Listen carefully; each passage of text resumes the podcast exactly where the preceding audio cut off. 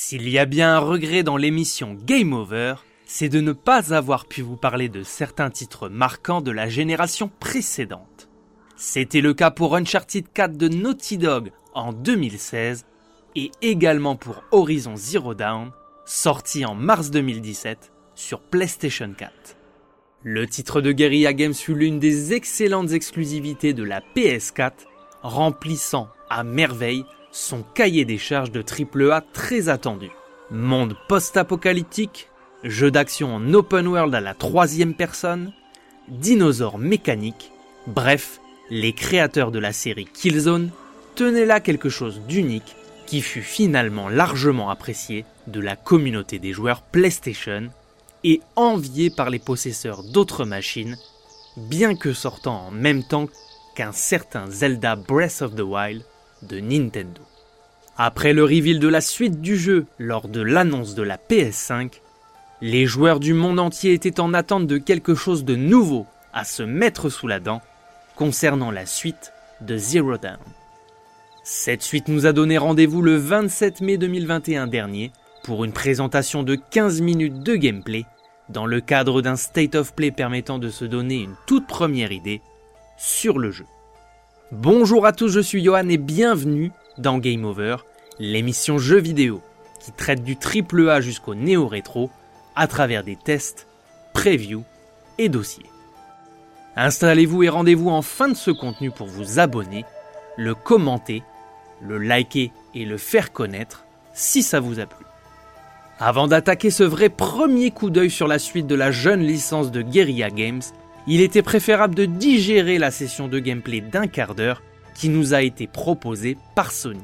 Au premier abord, la sensation prédominante à la sortie de cette présentation s'apparentait à une véritable claque graphique. Attention toutefois, à ce jour, aucune date de sortie n'a pointé le bout de son nez.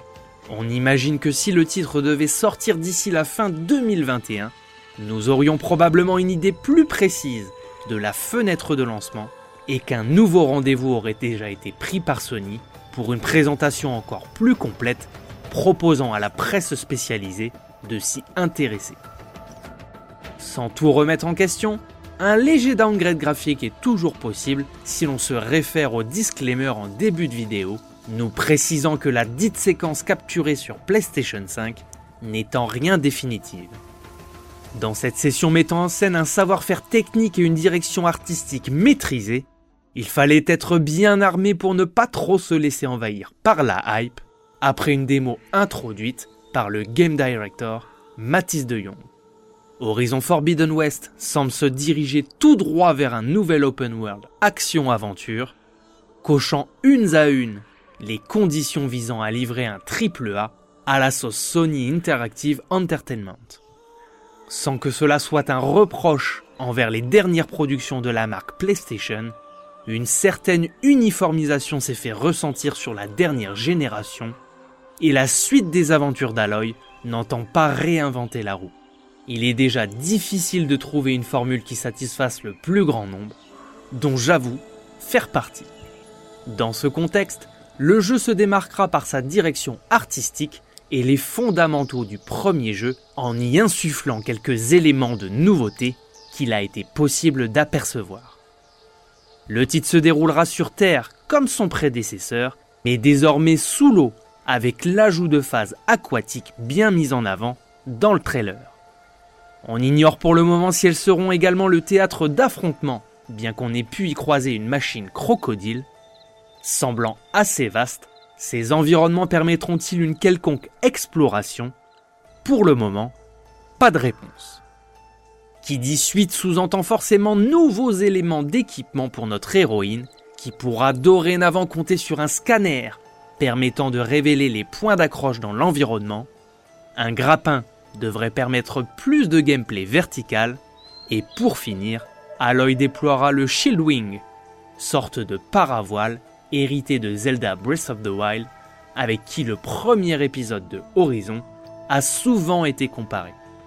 Côté combat, la mise en scène a semble-t-il encore gagné en dynamisme et nous a permis de faire le point sur les deux nouvelles armes présentes dans cette démo. Ces dernières se sont d'ailleurs montrées très utiles lors du combat de fin de séquence, contre une nouvelle machine ressemblant à un mammouth. Laissez-moi à présent vous poser ma traditionnelle question. Avez-vous eu l'occasion de jouer à Horizon Zero Dawn sur PlayStation 4 ou bien récemment grâce à sa sortie PC Qu'en avez-vous pensé?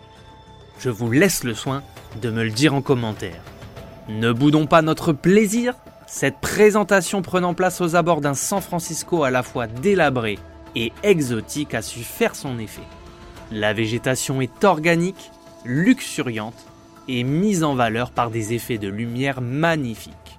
Que ce soit sur Terre ou sous l'eau, encore une fois les équipes hollandaises de chez Guerrilla Games nous ont prouvé qu'ils étaient de véritables artistes avec un titre qui semble fourmiller de petits détails, rendant l'ensemble incroyablement vivant.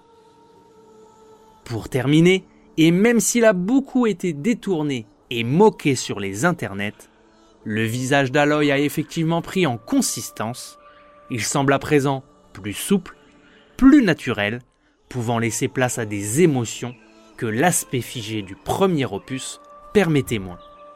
On espère que le prochain E3 apportera de nombreuses nouvelles informations sur ce qui sera le prochain gros jeu first party de Sony après la sortie de Ratchet Clank Rift Apart.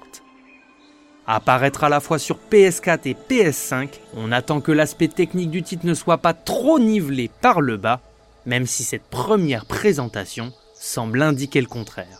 Qu'en est-il à l'heure actuelle de la version PS4 standard? Guerilla n'a pour l'instant rien dévoilé.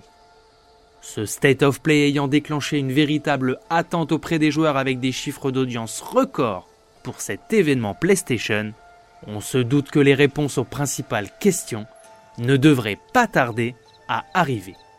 Voilà, c'était Game Over, n'hésitez pas à liker, commenter et partager ce contenu si vous l'avez apprécié. On se retrouve très prochainement pour une nouvelle émission. A plus